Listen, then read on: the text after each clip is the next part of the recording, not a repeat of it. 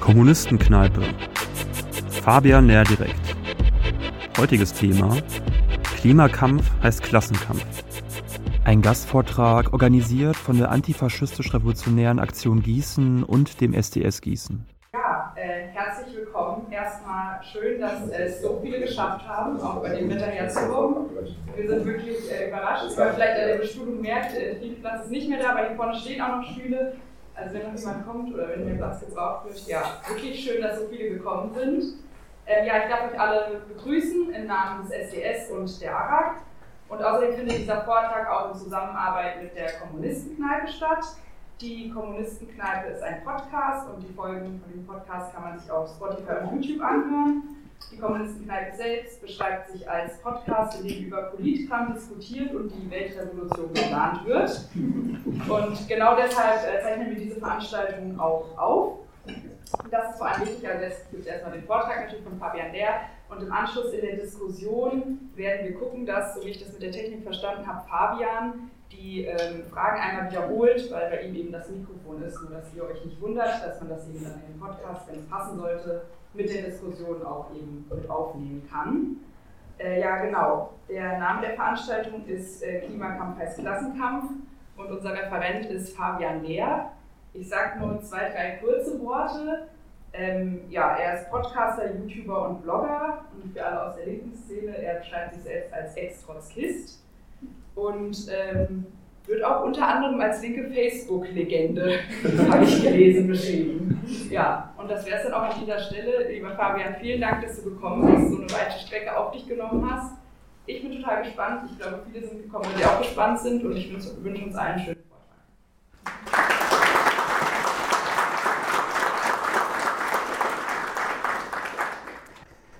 Die erste Woche dieses Jahres war, viele werden dieses Jahr im Monat war, viele werden es schon mitbekommen haben, die im globalen Mittel heißeste Woche seit Beginn systematischer Wetteraufzeichnung. Und nach einer kürzlich veröffentlichten Schätzung wahrscheinlich die heißeste Woche, die es seit mindestens 125.000 Jahren auf der Erde gegeben hat. Der Klimawandel gerät außer Kontrolle, stellte UN-Generalsekretär Antonio Guterres vor wenigen Tagen fest. In der Tat, der menschengemachte Klimawandel, obwohl seit den 80er Jahren eine wissenschaftlich nicht mehr ernstlich in Frage gestellte, aber zunächst als etwas Abstraktes empfundene Tatsache, hat seit den 2010er Jahren eine enorme Beschleunigung erfahren. Um es sich einmal zu vergegenwärtigen. Die global heißesten Jahre seit Beginn systematischer Wetteraufzeichnungen vor knapp 150 Jahren waren folgende. 2016, 2020, 2019, 2015, 2017, 2021, 2018, 2014, 2010 und 2005. Mit Katastrophen wie der Flut im Ahrtal 2021 und sommerlichen Hitzewellen mit Zehntausenden Toten in Europa hat der Klimawandel endgültig auch den Alltag der imperialistischen Metropolen des Westens erreicht. Letztes Jahr beispielsweise starben in Europa im Sommer schätzungsweise rund 60.000 Menschen an Hitzeschäden. 60.000 Hitzetote in einem Jahr. Mittlerweile wird so etwas schon so sehr als normales Wetter akzeptiert, dass es nicht einmal zu einem medial in den Schlagzeilen diskutierten Thema würde. Das aber ist leider erst der Anfang. Es wird schlimmer werden, sehr viel schlimmer alles seit Beginn der Industrialisierung von Menschen freigesetzte CO2 hat bisher zu einer Erwärmung des Erdklimas um etwa 1,1 Grad gegenüber dem vorindustriellen Klima geführt. Die riesige Mehrheit dieses CO2 ist übrigens erst ganz vor kurzem freigesetzt worden. Über 50 Prozent von allem CO2, das Menschen in der gesamten Menschheitsgeschichte jemals freigesetzt haben, wurde nach 1990 emittiert. 80 bis 90 Prozent nach 1945. Diese bisher erreichten 1,1 Grad Erderwärmung beginnen die Erde bereits tiefgreifend zu verändern. Dicht besiedelte Regionen auf dem indischen Subkontinent und im arabischen Raum geraten im Sommer bereits an den Rand der Bewohnbarkeit bei Schattentemperaturen von knapp 55 Grad in Delhi oder Basra. Das arktische und grönländische Eis beginnt in einem Tempo zu schmelzen, das vielleicht schon irreversibel ist. Der tropische Regenwald in Südamerika unterliegt schon einem solchen Hitze- und Trockenstress, dass ein weitflächiges Absterben, seine Verwandlung in eine Savanne realistisch scheint. Wirbelstürme, Überflutungen und tödliche Hitzewellen sind gegenüber dem vorindustriellen Klima bereits jetzt mehrfach häufiger geworden. Zehntausende bis Hunderttausende Menschen sterben bereits jedes Jahr ganz konkret und unmittelbar als Opfer des Klimawandels. Der Anbau von Lebensmitteln wird in vielen Regionen bereits deutlich schwieriger und weniger ertragreich, weil das sich rapide wandelnde Klima kaum noch berechenbar ist und es immer schwerer wird, geeignete Pflanzen anzubauen. Das sind, wie gesagt, die Wirkungen von bisher 1,1 Grad Erwärmung. Wie schlimm wird es noch werden? Sehen wir uns den im März veröffentlichten Bericht des Weltklimarates an. Die alle paar Jahre veröffentlichten Berichte des von der UN betreuten Weltklimarates gelten gewissermaßen als der Goldstandard, was Bestandsaufnahme und Prognose des weiteren Verlaufs des Klimawandels angeht. Die renommiertesten Forschungsinstitute und Wissenschaftlerinnen der Welt arbeiten daran mit. Berücksichtigt werden dabei nur die methodisch besten Studien mit dem größten und gesichertsten Datenmaterial. Und die daraus gezogenen Prognosen sind durchweg sehr vorsichtig gewählte, konservative Prognosen. Tatsächlich waren die Vorhersagen des Weltklimarats bisher überwiegend deutlich zu optimistisch. Die Realität des Klimawandels erwies sich bisher als noch schneller und gewaltsamer als angenommen. Die Berichte des Weltklimarats zeichnen sich viel eher durch Understatement als durch Panikmache aus. Und was sagt nun dieser überaus vorsichtige aktuellste Bericht des Weltklimarats? Der Bericht stellt fest, dass eine Begrenzung der Klimaerwärmung auf 1,5 Grad mittlerweile praktisch ausgeschlossen ist und eine Begrenzung auf 2 Grad ebenfalls sehr unrealistisch. Laut dem Bericht wäre es, um das 1,5 Grad Ziel einzuhalten, nötig, die CO2-Emissionen bis 2030 um 48 Prozent und bis 2050 um 99 Prozent zu reduzieren. Für das 2-Grad-Ziel müssten die CO2-Emissionen bis 2030 um 22 Prozent sinken und bis 2050 um 73 Prozent. Tatsächlich geschieht aber das Gegenteil. Die CO2-Emissionen sinken nicht nur überhaupt nicht, sie steigen, momentan um etwa 1% pro Jahr. Wenn die Entwicklung so weitergeht, haben wir 2050 nicht 99% weniger CO2-Emissionen, sondern ein Drittel mehr. Kurz, wir können das 2-Grad-Ziel getrost vergessen. Warum ist aber ausgerechnet dieser Bereich um 1,5 bis 2 Grad so wichtig? Warum wird die Einhaltung gerade dieses Ziels so feierlich beschworen? Das liegt daran, dass nach vorherrschendem wissenschaftlichem Konsens in diesem Bereich eine ganze Reihe sogenannter Kipppunkte liegen. Das heißt, bei Erreichen einer bestimmten Temperatur werden Prozesse in Gang gesetzt, die sich selbst verstärken und in einer verheerenden Spirale die Erderwärmung selbsttätig weiter beschleunigen, selbst wenn wir aufhören würden, neues CO2 freizusetzen. Ein solcher Kipppunkt liegt beispielsweise im Abschmelzen der großen Eisschilde der Erde. Und dieses Abschmelzen der Eisschilde ist nicht nur schlimm, weil dadurch der Meeresspiegel steigt und Küstenstädte im Meer versinken. Es ist vor allem auch deshalb schlimm, weil sich dadurch die Albedo der Erde verändert, also ihre Oberflächenhelligkeit. Weiße Eisflächen reflektieren sehr viel Sonnenlicht und tragen dadurch zur Kühlung der Atmosphäre bei. Wenn das Eis nun aber großflächig wegschmilzt, kommt darunter entweder dunklerer Felsboden zum Vorschein oder ebenfalls dunkleres Meerwasser. Und diese dunkleren Oberflächen reflektieren weniger Sonnenlicht und heizen die Erdatmosphäre damit zusätzlich auf. Wenn es also einmal heiß genug geworden ist, dass die Eisschilde wegschmelzen, wird es genau dadurch noch heißer. Ein anderer Kipppunkt ist die Erwärmung der Meere selbst. In den Meeren sind enorme Mengen CO2 gespeichert, dadurch gebunden und aus der Atmosphäre ferngehalten.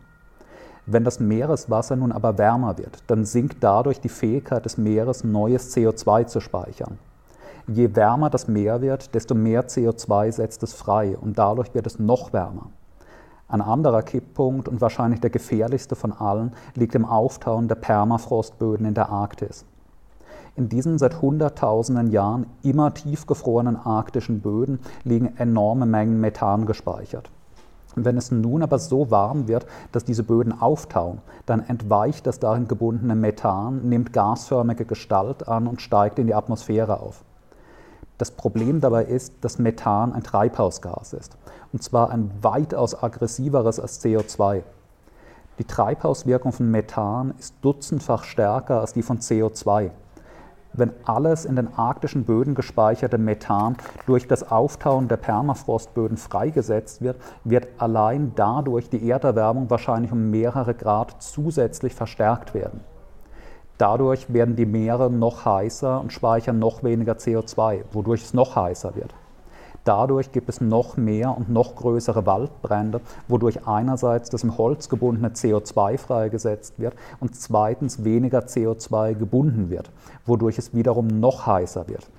Sprich, diese Kipppunkte könnten eine Todesspirale auslösen, in der die Klimaerwärmung sich aus sich selbst heraus immer stärker und immer rasanter antreibt, ohne dass wir dagegen noch etwas aktiv tun könnten.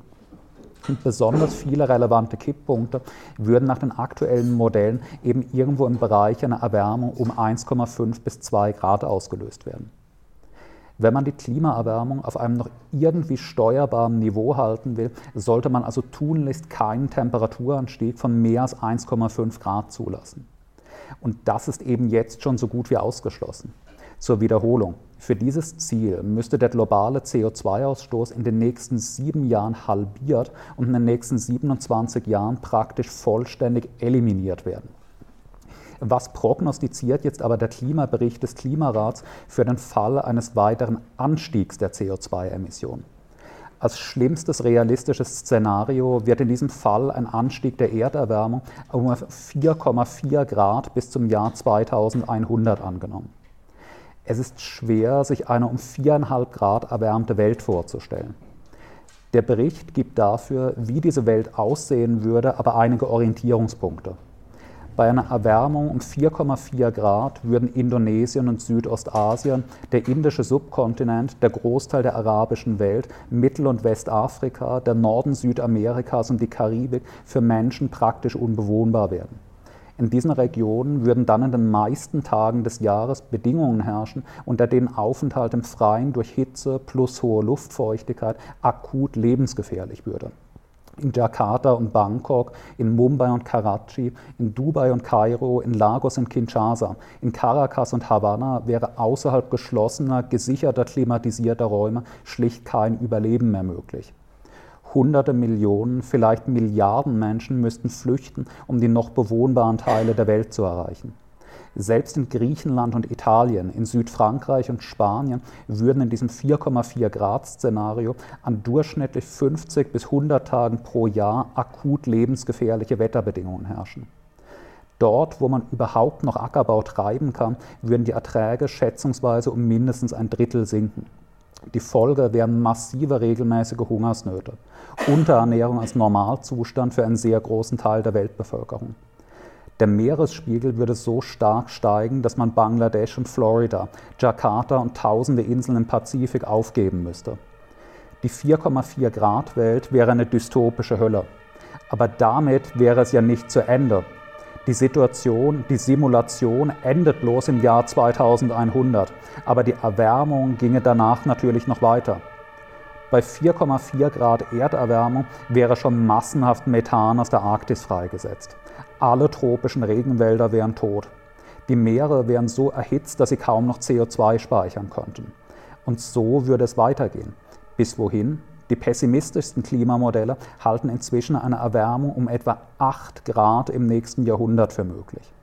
Wir würden uns da langsam dem Punkt annähern, an dem nicht nur einzelne Regionen unbewohnbar würden, sondern die technisierte Zivilisation insgesamt vollständig zu kollabieren drohte. Noch nie in ihrer Geschichte stand die menschliche Zivilisation einer solchen existenziellen Gefahr gegenüber. Die meisten Menschen sind sich dieser Gefahr heute zumindest in groben Umrissen bewusst. Klimawandelleugnerinnen sind eine zwar extrem laute, aber relativ kleine Minderheit relativ isolierter Spinner.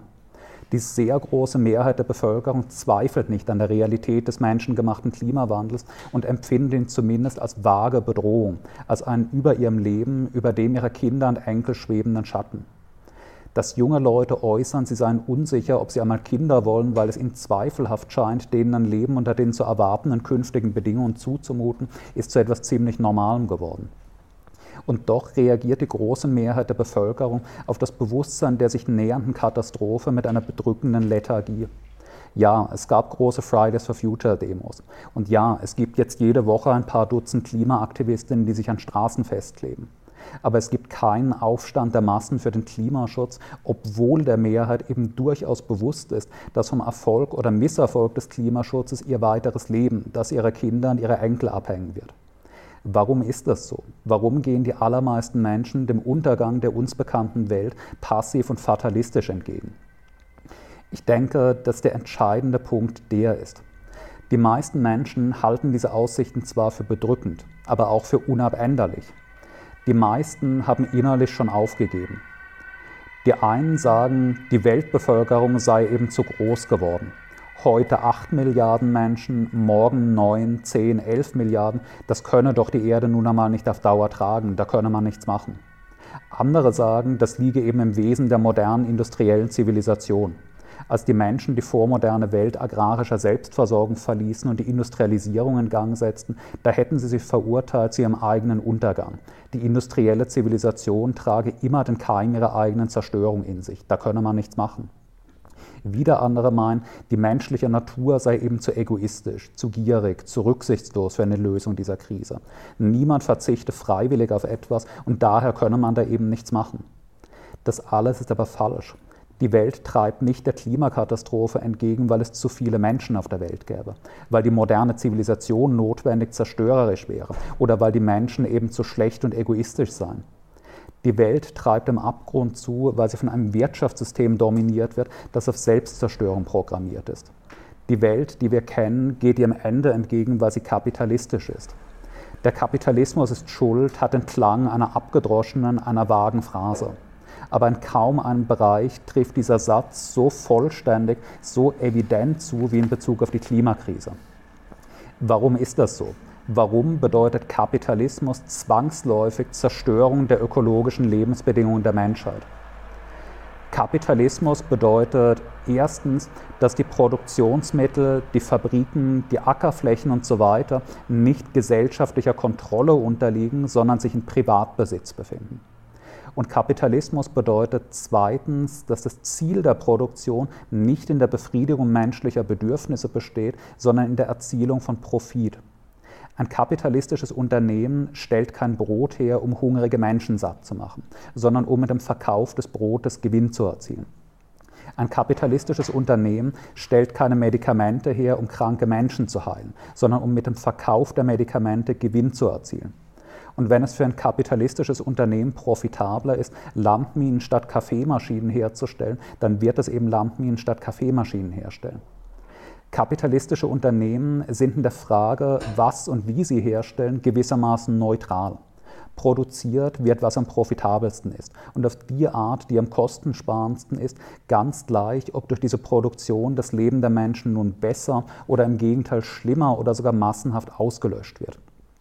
Fieberthermometer oder Handgranaten, Gemüse oder Zigaretten, Hemden oder Kohlebagger. Für einen Kapitalisten ist das alles gleich, sofern sich damit Gewinn erzielen lässt.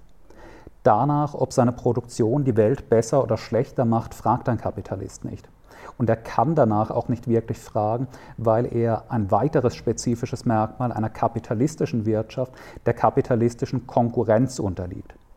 In einer kapitalistischen Wirtschaft gibt es nicht nur einen einzigen Kapitalisten, der nach persönlicher Neigung über seine Produktion entscheiden könnte, sondern jede Menge verschiedener Unternehmen, die miteinander in Konkurrenz um Marktanteile stehen.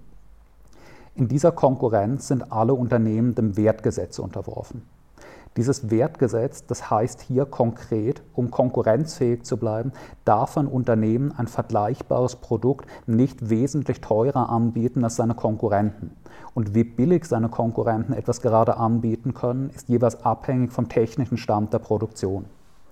Ein Unternehmen, das für ein Auto, einen Schrank, ein Handy oder einen Kuchen doppelt oder dreimal so viel verlangt wie die Konkurrenz für ein qualitativ ebenbürtiges Produkt, wird untergehen. Jedes Unternehmen muss, um in dieser Konkurrenz zu bestehen, immer danach streben, so billig wie nur möglich zu produzieren. Einerseits durch die maximale noch mögliche Ausbeutung seiner Arbeiterin, andererseits durch möglichst kostensparende Produktionsmethoden.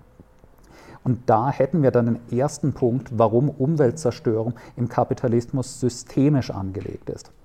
Das Wertgesetz, die kapitalistische Konkurrenz schließen mehr oder weniger aus, dass ein Unternehmen freiwillig umweltschonendere Produktionsmethoden und Techniken adaptiert, wenn das mit höheren Kosten verbunden ist. Stellen wir uns den Boss bzw. die Hauptaktionäre eines Konzerns vor, der Elektrogeräte herstellt. Als Privatpersonen mögen die ein scharfes Bewusstsein des Klimawandels haben und tief besorgt darüber sein. Nun haben sie aber durchrechnen lassen, was es kosten würde, ihre Fabriken auf die umweltschonendsten technisch möglichen Methoden umzustellen. Das Resultat ihrer Kalkulation, es würde sehr viel kosten. So viel, dass sie für ihre Waschmaschinen danach anderthalbmal so viel verlangen müssten wie die Konkurrenz für ihre qualitativ gleichartigen Waschmaschinen. Die Marktführerschaft wäre damit hinüber und das Unternehmen könnte in Richtung Bankrott gehen. Würden Sie die Umrüstung trotzdem vornehmen? Natürlich nicht. Das Interesse des Kapitalisten, erfolgreicher Kapitalist zu bleiben, schlägt quasi zwangsläufig das Interesse der Privatperson, eine lebenswerte Welt zu erhalten. Es geht nicht darum, wie grün irgendwelche Milliardäre als Privatpersonen eingestellt sind. Es geht darum, was ihr Klasseninteresse ihnen diktiert, in ihrem Unternehmen zu tun. Die kapitalistische Marktlogik diktiert aber nicht nur, was auf welche Art produziert wird, sondern auch in welcher Menge, und zwar immer so viel wie möglich. In einer Wirtschaft, in der nicht zur Bedürfnisbefriedigung produziert wird, sondern zur Profitgenerierung, muss jedes Unternehmen immer danach streben, so viel wie nur möglich zu produzieren und zu verkaufen und den Bedarf danach nötigenfalls auch erst künstlich zu erschaffen. Ein Automobilkonzern kann nicht einfach eines Tages feststellen, dass es nun ja aber wirklich genug Autos auf der Welt gäbe und man aus ökologischen Gründen jetzt erst einmal mit der Autoproduktion pausieren sollte. Er muss, um profitabel zu bleiben, immer weiter produzieren und immer mehr verkaufen. Dabei wird nicht einfach eine sowieso vorhandene Nachfrage befriedigt, sondern diese Nachfrage erst geschürt durch massive, aggressive Werbekampagnen mit gigantischem Budget durch permanente Entwicklung und Bewerbung neuer Gadgets, die den potenziellen Käuferinnen suggerieren sollen, das Produkt sei nun so ganz anders, dass sie jetzt unbedingt die neue Version bräuchten. Durch den Bau bewusst kurzlebiger Produkte, damit sie ständig durch Neukäufe ersetzt werden müssen.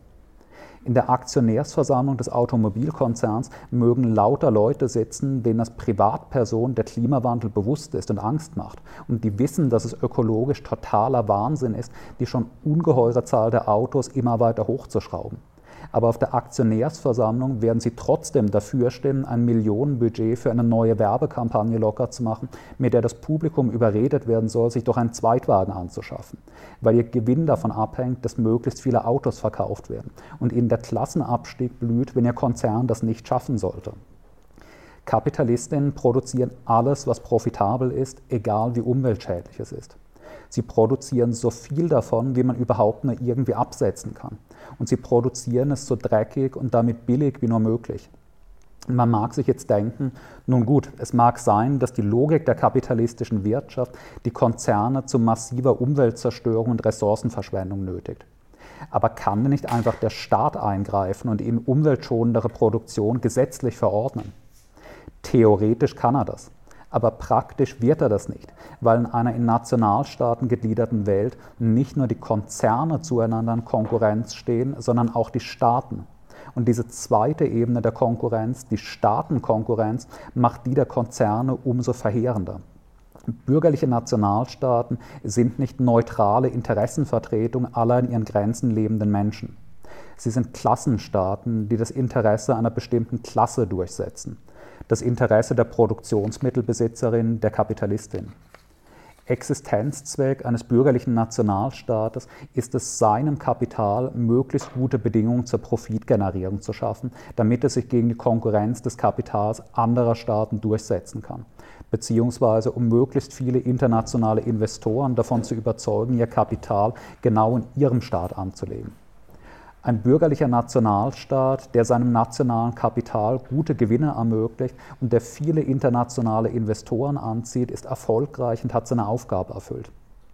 Ein bürgerlicher Nationalstaat dagegen, der sein nationales Kapital darben lässt und internationale Investoren abschreckt, hat in seiner Aufgabe versagt. Davon sein eigenes Kapital zum Blühen zu bringen und möglichst viele Investoren anzulocken, hängen schließlich auch die Steuereinnahmen eines Staates ab. Und von deren Höhe hängt seine politische und militärische Macht ab. Darum konkurrieren alle bürgerlichen Nationalstaaten untereinander um die Investitionen von Kapitalisten. Rund 200 Nationalstaaten stehen miteinander in Konkurrenz darum, möglichst viele Investorinnen davon zu überzeugen, ihr Geld gerade in ihrem Staat anzulegen wenn beispielsweise der deutsche Staat seine für seine volkswirtschaftliche Stellung extrem wichtige Automobilindustrie durch allzu strenge Umweltrichtlinien allzu sehr ärgert, dann wird Elon Musk nicht daran denken, eine neue Autofabrik in Brandenburg zu bauen und dann werden Daimler und BMW ihre Produktion eben nach Rumänien oder nach Indien verlegen, wo der Staat niedrigere Umweltstandards vorschreibt und sie mit offenen Armen freudig empfangen wird als ein Geld- und Machtzuwachs für die eigene Volkswirtschaft. Und wenn Indien ebenfalls anfangen sollte, strengere Umweltschutzrichtlinien zu erlassen, dann wandern die dreckigsten und umweltschädlichsten Produktionssektoren eben eine Haustür weiter nach Bangladesch oder Pakistan, wo sie wiederum mit offenen Armen als Gewinn für die nationale Volkswirtschaft willkommen geheißen werden. Pro forma haben inzwischen alle reichen imperialistischen Staaten Umweltschutzrichtlinien für ihre Produktion aber eben nur in dem Maße, wie es die Attraktivität ihres Staates als Kapitalstandort nicht ernstlich gefährdet und nur unter Auslagerung der dreckigsten Produktionsbereiche in andere Länder. Das Absinken der CO2-Emissionen in vielen westlichen Ländern seit den 90er Jahren geht nicht zuletzt einfach darauf zurück, dass die schmutzigsten Fabrikschlote nun eben in Rumänien oder Bangladesch statt in Deutschland oder Großbritannien qualmen.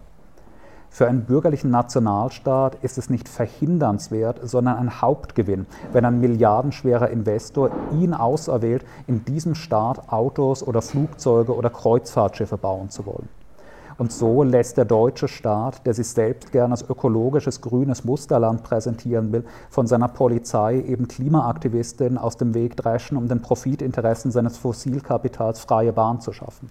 Und so gibt der deutsche Staat Milliarden für Autobahnbau und Subventionen aus, um den Profitinteressen seines Automobilkapitals freie Bahn zu schaffen.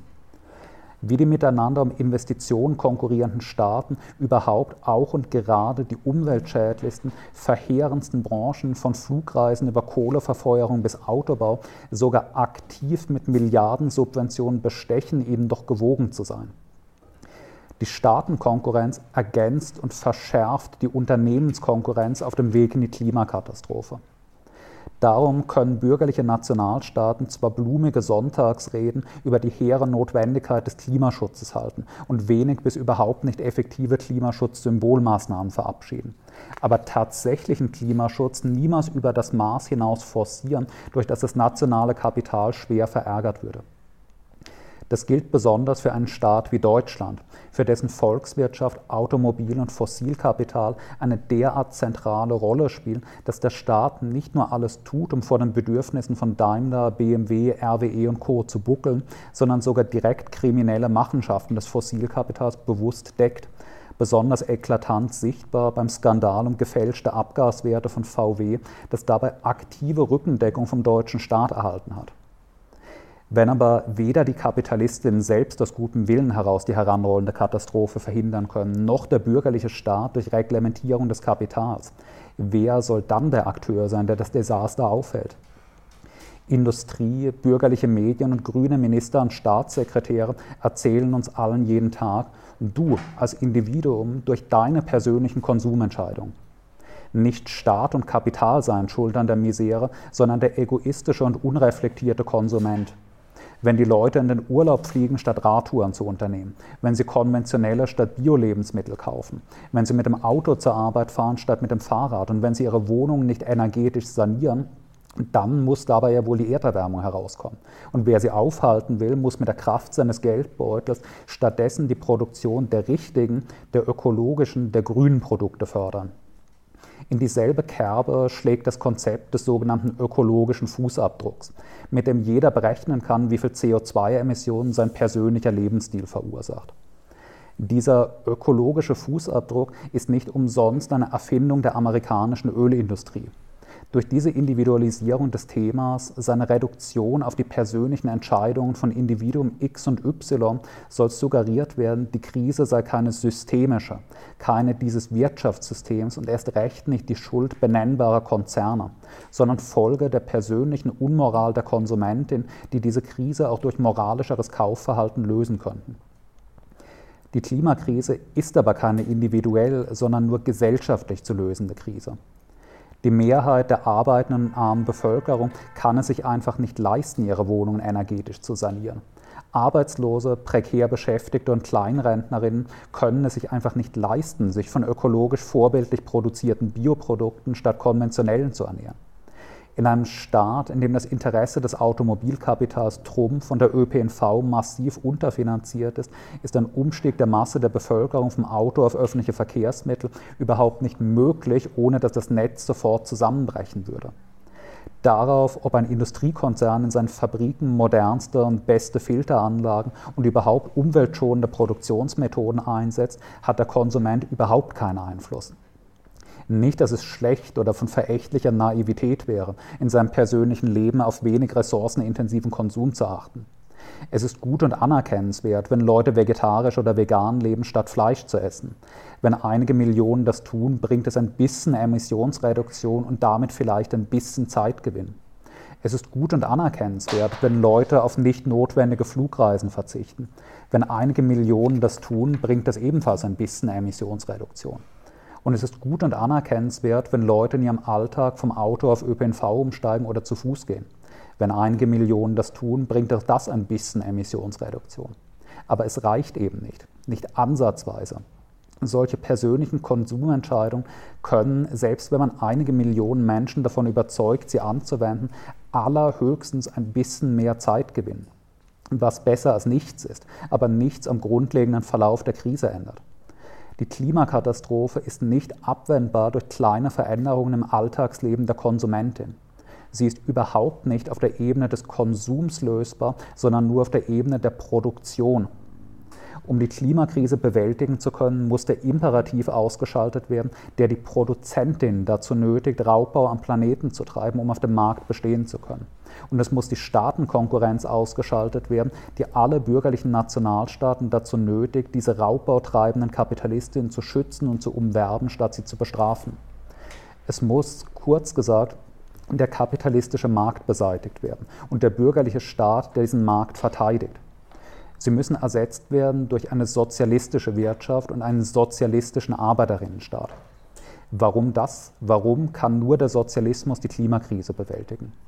Führt eine sozialistische Planwirtschaft etwa automatisch zu einer ökologischen Produktion? Nein, das nicht. Die Produktion in der Sowjetunion oder der DDR war gewiss nicht ökologischer als die des kapitalistischen Westens. Sie war es aber deswegen nicht, weil ökologische Produktion kein politisches Ziel war, weil man das Thema der Erderwärmung noch gar nicht auf dem Schirm hatte.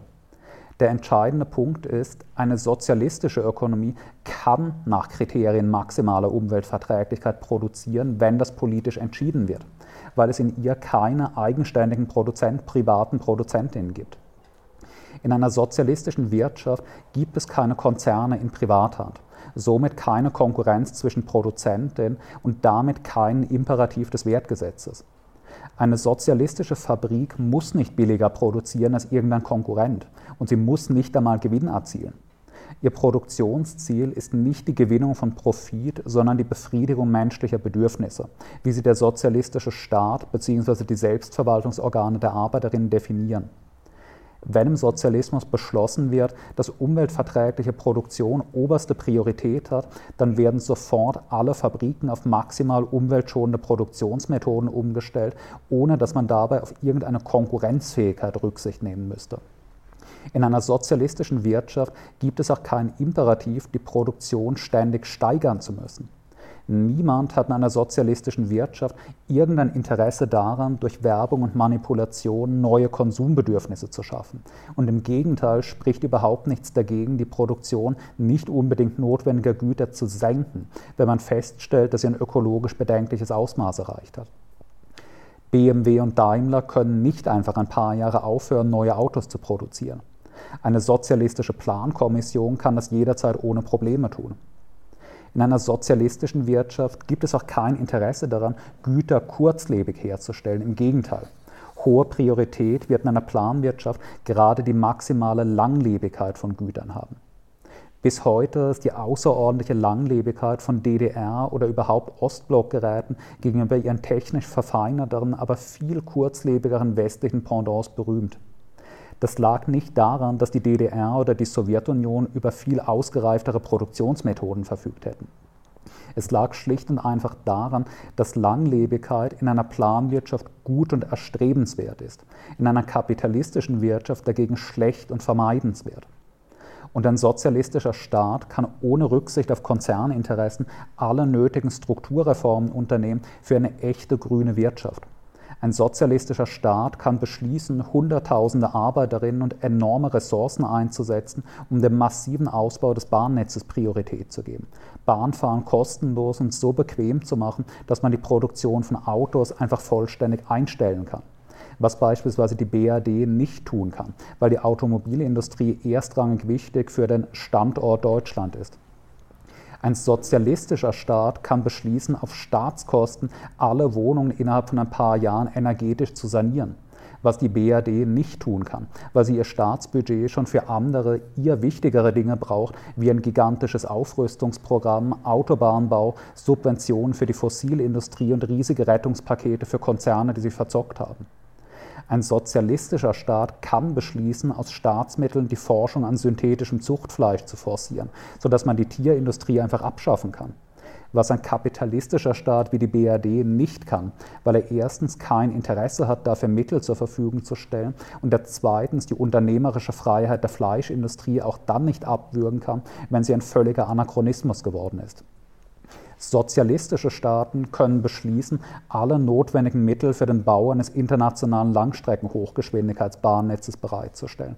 Und überall dort, wo eine Hochgeschwindigkeitsbahnstrecke fertiggestellt wurde, den Flugverkehr einfach komplett einzustellen was ein kapitalistischer Staat nicht kann, weil er die Konzerne der Flugindustrie genauso wenig vergraulen kann wie die der Automobilindustrie. Ein sozialistischer Staat schließlich kann, wenn all das nicht ausreichen sollte, um die Treibhausgasemissionen im notwendigen Ausmaß zu senken, auch einfach beschließen, bestimmte nicht notwendige Güter für eine Weile zu rationieren, bis die Klimaziele erreicht sind. Was ein kapitalistischer Staat für den Wachstum seines BIP, also maximaler Umsatz seines nationalen Kapitals, oberstes Staatsziel ist, nicht tun kann.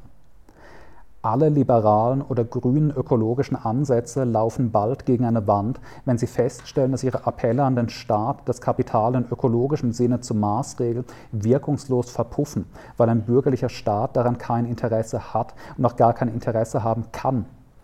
Wer die Klimakatastrophe wirklich aufhalten will, muss einen Schritt weitergehen und nicht an den bürgerlichen Staat appellieren, sondern den bürgerlichen Staat beseitigen und durch einen sozialistischen Staat ersetzen, der all diesen Zwängen gar nicht unterliegt. Der Übergang zum Sozialismus ist keine Garantie dafür, dass die ökologische Wende rechtzeitig gelingt. Aber er schafft die Möglichkeit, dass sie gelingen kann. Der Sozialismus ermächtigt die Menschen, ihr Schicksal wieder selbst in die Hand nehmen zu können, wieder selbst bestimmen zu können, welche Ziele ihre Produktion eigentlich erreichen soll. Es ist möglich, dass auch eine sozialistische Ökonomie an der Mammutaufgabe der rechtzeitigen ökologischen Transformation scheitern würde.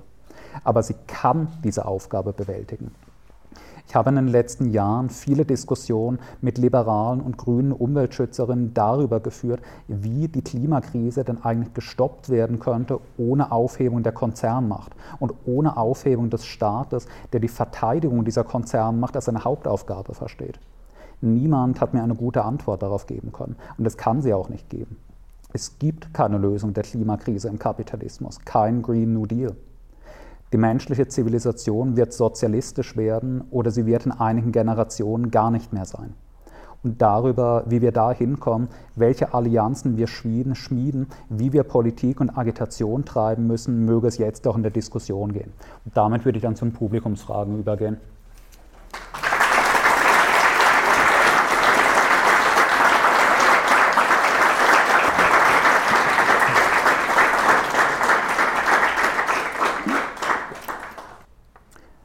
Ich würde dann, bevor ich die einzelnen Fragen beantworte, fürs Mikrofon nochmal kurz sinngemäß zusammenfassen. Also die erste Frage, die ich mir notiert hatte, war sinngemäß, ob auch bürgerlich-kapitalistische Staaten nicht Marktmechanismen zeitweise außer Kraft setzen können, um ein bestimmtes ihnen politisch wichtiges Ziel durchzusetzen. Ich finde, ein interessantes Beispiel dafür ist die Kriegswirtschaft der Weltkriege. Es ist absolut so, dass bürgerlich-kapitalistische Staaten zeitweise Marktmechanismen außer Kraft setzen können, wenn sie der Meinung sind, es liegt in ihrem integralen Interesse. Aber mit zwei Einschränkungen. Erstens kann ein bürgerlich-kapitalistischer Staat das nur temporär tun. Ansonsten hört er auf, ein bürgerlich-kapitalistischer Nationalstaat zu sein und das ginge eben nicht ohne einen Klassenkampf. Zweitens kann er das nur dann, wenn es einen bestimmten Teilbereich der Produktion oder eine bestimmte Maßnahme betrifft. Wenn wir uns zum Beispiel die Weltkriege ansehen.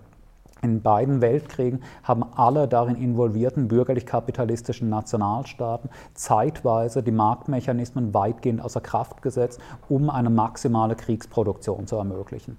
In den Weltkriegen haben die Nationalstaaten befunden, wenn wir jetzt, wo es darauf ankommt, den Gegner zu schlagen, den Krieg zu gewinnen, die Produktion von Waffen, Munition und Militärgütern der Anarchie des Marktes überlassen, dann ist die Effizienz zu niedrig, als dass wir den Krieg gewinnen können. Deswegen gab es während der Weltkriege Weltkriege in allen kapitalistischen Staaten kurzzeitig eine Art Kriegsplanwirtschaft. Der Staat hat beschlossen, was von welchem Unternehmen in welcher Menge produziert werden muss. Der Staat hat alle Rohstoffe verwaltet und Unternehmen zugewiesen. Der Staat hat bestimmt, welches Unternehmen welche Teilaufgabe unternimmt und so weiter. Dabei wurden aber die Kapitalisten nicht enteignet. Die Kapitalisten haben weiterhin die Gewinne dieser Unternehmen bekommen, auch wenn sie nichts mehr in der Produktion zu tun haben.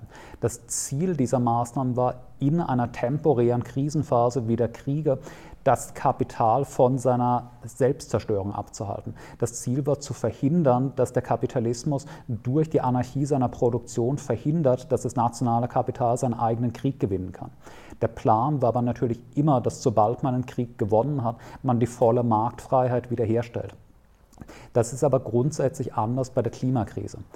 Es wäre natürlich denkbar, wenn bürgerlich-kapitalistische Nationalstaaten der Meinung sind, wir können innerhalb von fünf Jahren die Klimakrise dauerhaft lösen, dass er in dieser Zeit eine Art Kriegs- Klimawirtschaft aufbaut, dass er zeitweise Marktmechanismen außer Kraft setzt. Das geht aber eben nur, wenn er der Meinung ist, das ist ein kurzzeitig befristeter Zustand. Man könnte das dem nationalen Kapital vermitteln, wenn man darlegen kann, fünf Jahre müsst ihr euch gedulden, dann stellen wir die Marktfreiheit wieder her. Die Mechanismen, die ich im Vortrag skizziert habe, die dazu führen, dass kapitalistische Konzerne Raubbau am Planeten treiben müssen, bleiben ja aber bestehen. Selbst wenn wir es jetzt haben, schaffen würden, innerhalb der nächsten 20 Jahre eine massive Reduktion der CO2-Emissionen zu haben, damit im 21. Jahrhundert den Zusammenbruch des Weltklimas zu verhindern, würde es sofort danach ja wieder von vorne losgehen. In dem Moment, in dem man diese quasi Klimaplanwirtschaft aufhebt, würden alle ihre Freiheit zurückerhaltenen kapitalistischen Konzerne sich ja wieder genauso verhalten. Sie würden wieder versuchen, maximalen Profit zu erwirtschaften durch möglichst billige und damit möglichst ressourcenintensive Produktion Produktion. Sie würden weiterhin versuchen, das Bedürfnis nach neuer Produktion zu steigern durch Werbung und Manipulation. Sie würden weiterhin versuchen, die Produktion billig zu halten. Und die Nationalstaaten würden wieder miteinander konkurrieren, wer diese Investitionen bekommt. Das heißt, eine zeitweise Auseinandersetzung der Marktmechanismen ist in einem Krieg zum Beispiel vermittelbar für das nationale Kapital, weil man eben klar darlegen kann, drei, vier Jahre das durchhalten, dann haben wir den Krieg gewonnen, alles kann wieder weitergehen. Das ist aber bei der Klimakatastrophe halt nicht der Fall. Wenn ein kapitalistischer Nationalstaat es schafft, jetzt die Klimakatastrophe erstmal 50 Jahre zu verhindern, dann geht der genau selbe Mechanismus wieder weiter. Äh, der andere Punkt ist, dass man eben nicht bei, zum Beispiel aufs FCKW-Beispiel zurückzukommen. Die Verbannung von FCKW aus der Produktion hat nicht vorausgesetzt, dass man ganze Produktionsbereiche zerstört oder Konzerne nicht mehr produzieren können. Die Verbannung von FCKW hat dazu geführt, dass ein paar nicht einmal hochrangig wichtige kapitalistische Konzerne geringfügige Veränderungen ihrer Produktion vornehmen mussten, um ein bestimmtes Treibhausgas nicht mehr freizusetzen. Und man muss sich klar machen, das war eine fünf bis zehnjährige langjährige erhitzte Debatte, bis man mal übereingekommen ist, dass die kapitalistischen Staaten auch nur eine Handvoll Konzerne mal vorschreiben, das allerschrecklichste Treibhausgas der Welt nicht mehr einzusetzen, um 5% billiger zu produzieren. Das war bereits etwas, was jahrelang erbittertste gesellschaftliche Diskussionen ausgelöst hat. Nun ist es ja aber so, Und damals zum Beispiel hat das halt bedeutet, Hersteller von Deo-Sprays oder Kühlschränken müssen auf ein anderes Treibgas umstellen und produzieren dadurch vielleicht 5 oder 10 Prozent teurer. Das ist ärgerlich für einen Hersteller von Kühlschränken, aber es zerstört nicht seinen Konzern. Das ist aber völlig anders zum bei der Automobil-, der Fossil- oder der Flugindustrie. Man kann heute keine Flugzeuge zum Beispiel herstellen, die im Masseneinsatz nicht das Weltklima vollkommen zerstören. Man kann keine Autos herstellen, die im Masseneinsatz nicht extreme ökologische Konsequenzen haben. Und selbst E-Autos sind da keine Lösung, weil selbst E-Autos in der Produktion dermaßen ressourcen- und treibhausintensiv sind, dass es fast auf dasselbe hinausläuft wenn der Staat jetzt in einer solchen Klimaplanwirtschaft wirklich die Unternehmen reglementieren wollte, um nicht mehr das Klima zu zerstören, dann müsste er gesamte Produktionsbranchen zerstören, ganze Konzerne zerstören. Das müsste dazu führen, dass BMW, Daimler, VW, das Boeing und Airbus praktisch gar nicht mehr produzieren können, und zwar dauerhaft. Das heißt, das FCKW-Beispiel hat deswegen funktioniert, was einen winzigen Teilbereich der kapitalistischen Wirtschaft in einem für keinen Konzern existenzgefährdenden Weise tangiert hat. Wenn nun aber das Ziel ist, Stoppen der Erderwärmung, müsste der Staat alle Konzerne in einem solchen Ausmaß reglementieren, dass die halbe kapitalistische Wirtschaft unterginge. Und das ist etwas, was man eben ohne einen Sieg im Klassenkampf nicht durchsetzen kann. Das kann der Staat nicht einfach dekretieren, ohne dass sofort alle Kapitalverbände der Welt in den Krieg erklären würden wenn der deutsche Staat jetzt erklärt, BMW, Daimler, VW, die in Europa vorhandenen Airbus-Kapazitäten müssen ihre Produktion um 90 Prozent drosseln, dann würden diese Konzerne das natürlich nicht hinnehmen. Sie würden zunächst ihre Produktion in einen anderen Staat verlagern und wenn es dort genauso ist, würden sie versuchen, einen faschistischen Staatsstreich zu unternehmen. Sie würden Krieg führen gegen diese Staaten. Deswegen, ich glaube, das FCKW-Beispiel ist nicht übertragbar auf eine systemische Krise des gesamten Wirtschaftssystems. Dann die zweite Frage äh, würde ich zusammenfassen fürs Mikrofon als, gibt es reale, historische oder gegenwärtige Beispiele für eine Wirtschaft, die tatsächlich Klimaschutz ihrer Priorität gemacht hat, die tatsächlich ökologisch produziert. Da ist jetzt in der Fragestellung das Beispiel Kuba schon genannt worden. Ich halte es auch für das mit Abstand beste Beispiel. Das Interessante an Kuba ist, dass Kuba heute keine derart ökologische Wirtschaft hat, weil man bewusst beschlossen hätte, man will eine ökologische Wirtschaft. Als das in den äh, späten 80er, frühen 90er Jahren begann, dass Ressourcenschonung zur Priorität der kubanischen Wirtschaftsplanung wurde, hatte man noch kein Bewusstsein der Erderwärmung. Man hatte kein Bewusstsein davon, dass der Klimawandel ein Problem ist. Das Problem von Kuba war, dass die Sowjetunion kollabiert ist. Die Sowjetunion war bisher der Haupthandelspartner von Kuba. Die Sowjetunion hat Kuba ökonomisch am Leben erhalten. Jetzt ist die Sowjetunion aber zusammengebrochen und es gab plötzlich keine billigen Rohstoffe aus der Sowjetunion mehr. Bisher hatte Kuba gelebt von billigem russischem Öl und Gas und das gab es nach 1990 nicht mehr. Kuba war ein isolierter Staat, den der Westen versucht hat, durch seine Sanktionen zu vernichten, auf den Boden zu bringen. Kuba stand vor der Notwendigkeit, entweder kann man kapitulieren, das sozialistische Experiment aufgeben und eine kapitalistische Restauration durchführen, damit die Sanktionen enden, oder man kann versuchen, als eine Art autarke, sozialistische, von der Welt abgeschottete Insel zu überleben. Und Kuba hat das Zweite getan. Kuba hat politisch entschlossen, maximal ressourcenschonende Produktion ist unsere oberste politische Priorität. Wir wollen so wenige Ressourcen verbrauchen wie möglich, weil wir einfach nicht mehr Ressourcen kriegen können, ohne eine kapitalistische Restauration durchzuführen. Und Kuba hat das geschafft. Kuba hat in der ersten Hälfte der 90er Jahre eine schwere Krisenphase durchlebt, mit einem totalen ökonomischen Zusammenbruch, mit einem Absinken des Lebensstandards, als die sowjetischen Lieferungen wegfielen. Aber Kuba hat das gemeistert. Kuba hat in der zweiten Hälfte der 90er Jahre wieder den Lebensstandard der 80er erreicht. Kuba hat in den 2000er, 2010er Jahren diesen Standard deutlich übertroffen. Heute ist Kuba in vieler Hinsicht eines der entwickelsten Länder der Welt. Kuba hat heute eine höhere Lebenserwartung, eine niedrigere Kindersterblichkeit als Nordamerika, als die USA.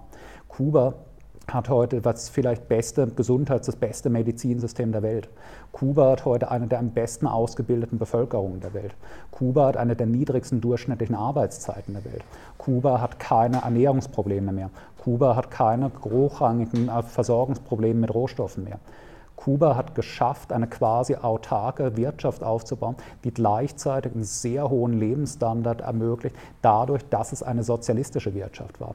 Dadurch, dass Kuba auf keinen Konzern Rücksicht nehmen konnte. Man hat zum Beispiel in den 90ern, äh, Ende der 90er in Kuba jemand beschlossen, der Energieverbrauch von Kühlschränken ist zu hoch. Wir müssen Strom sparen. Dann hat die kubanische Regierung beschlossen, wir richten jetzt halt eine Kommission ein, die einfach innerhalb von ein, zwei Jahren in jedes Haus in Kuba geht, die alten Kühlschränke mitnimmt und den Leuten kostenlos einen möglichst energiesparenden neuen Kühlschrank reinstellt. Kuba hat initiiert, dass in den Städten die Leute auf jeder Brachfläche selbst Urban Gardening treiben. Man hat initiiert, dass auf jeder Brachfläche Obst und Gemüse ökologisches angebaut wird. Kuba hat heute eine der niedrigsten Pro-Kopf-CO2-Emissionen der Welt und gleichzeitig einen der höchsten Lebensstandards der Welt.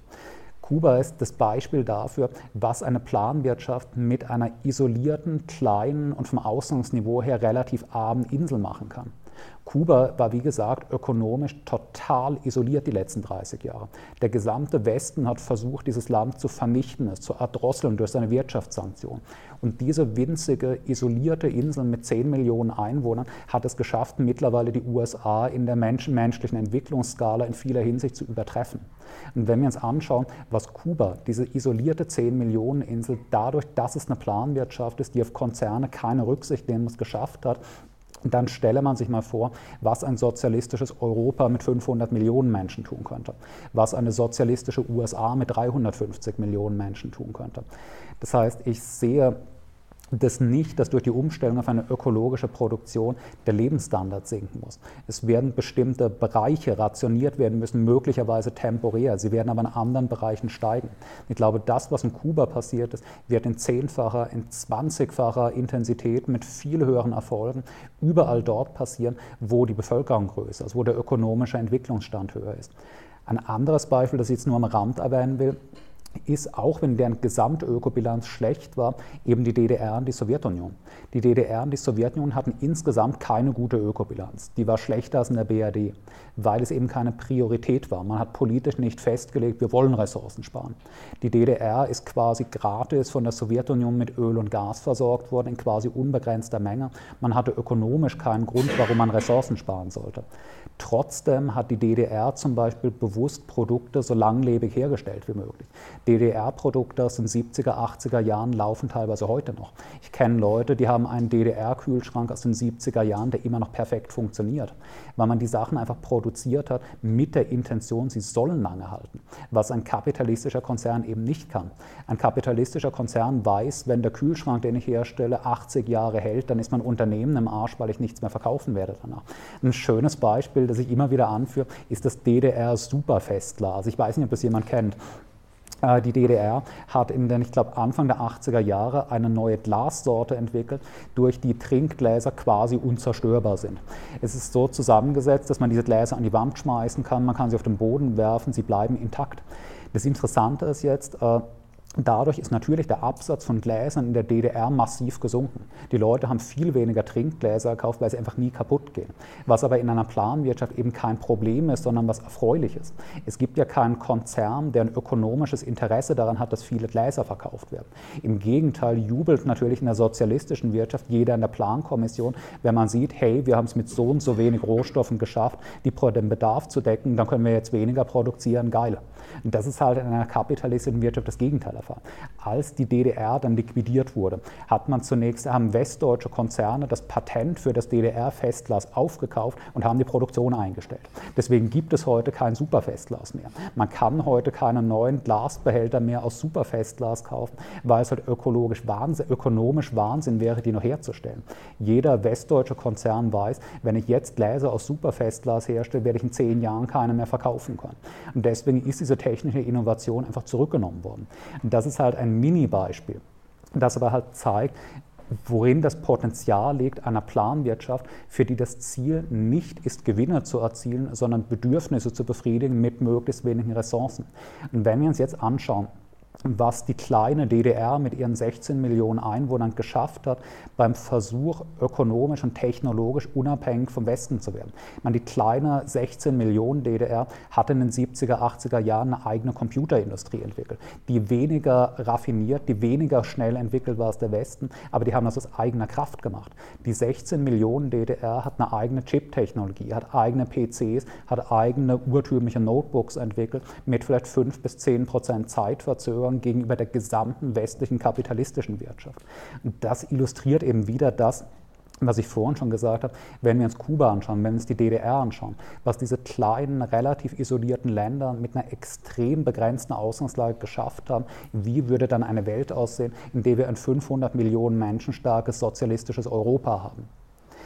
Die dritte Frage will ich zusammenfassen als, äh, kann eine ökologische Wende selbst auch in der Planwirtschaft global gelingen, wenn gleichzeitig es auf der Welt noch so viel Armut gibt, dass viele Regionen ihre Produktion erst einmal steigern müssen, um ihre Grundbedürfnisse zu befriedigen.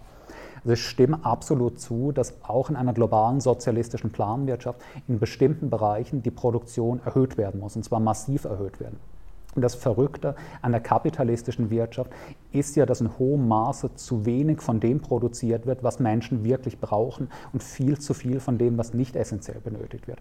In einer kapitalistischen Wirtschaft wird das hergestellt, was rentabel ist. Es wird nicht das hergestellt, wonach ein großes menschliches Bedürfnis besteht in einer kapitalistischen Wirtschaft wird nicht entgegen eines häufigen Mythos das hergestellt, was nachgefragt wird. In einer kapitalistischen Wirtschaft wird das hergestellt, was kaufkräftig nachgefragt wird. Das heißt, ob ich gerne eine Yacht hätte, ob ich gerne eine Limousine hätte, ob ich gerne eine Villa hätte, hat keine Auswirkung auf die Produktion. Auswirkungen auf die Produktion hat das nur, wenn ich genug Geld habe, mir auch wirklich eine Villa oder eine Yacht kaufen zu können. Deswegen sehen wir in einer kapitalistischen Wirtschaft wie der heutigen, dass zum bewusst zu wenige Lebensmittel hergestellt werden, um die Weltbevölkerung vernünftig zu versorgen, weil ein großer Teil der Weltbevölkerung eben nicht die Kaufkraft hat, für Lebensmittel bezahlen zu können. Und der Hunger von Menschen, die keine Lebensmittel kaufen können, ist irrelevant für die kapitalistische Produktion. Wohingegen umgekehrt beispielsweise die Produktion von SUVs halt ein wahnwitziges Maß einnimmt, weil es dafür in westlichen Staaten eine relevante kaufkräftige Nachfrage gibt. In einer sozialistischen Planwirtschaft wäre es eben umgekehrt. In einer sozialistischen Planwirtschaft würde die Plankommission sich anschauen, welche Güter braucht die Bevölkerung am dringendsten. Dann würde man halt sehen, die Leute brauchen Lebensmittel, die Leute brauchen Medikamente, die Leute brauchen menschenwürdige Wohnungen, die Leute brauchen äh, vernünftige Ausstattung an Haushaltselektronik, die Leute brauchen medizinische Versorgung. Und dann würde man sich umgekehrt anschauen, was brauchen wir am wenigsten. Und dann würde man sehen, wir brauchen dann nicht unbedingt zwei SUVs pro Kopf. Wir brauchen nicht unbedingt alle acht bis zehn Monate die Produktion eines neuen Smartphones, das bewusst darauf konzipiert ist, nach zwei Jahren kaputt zu gehen. Wir brauchen nicht unbedingt den fünften Computer für einen Haushalt. Wir brauchen nicht unbedingt den Ausbau von Autobahnen in einem Land, das bereits zur Hälfte aus Autobahnen besteht wie Deutschland. In einer sozialistischen Planwirtschaft würde man diejenigen Bereiche zurückfahren, die nicht essentiell notwendig sind und die Bereiche ausbauen, die für die Deckung menschlicher Grundbedürfnisse nötig sind.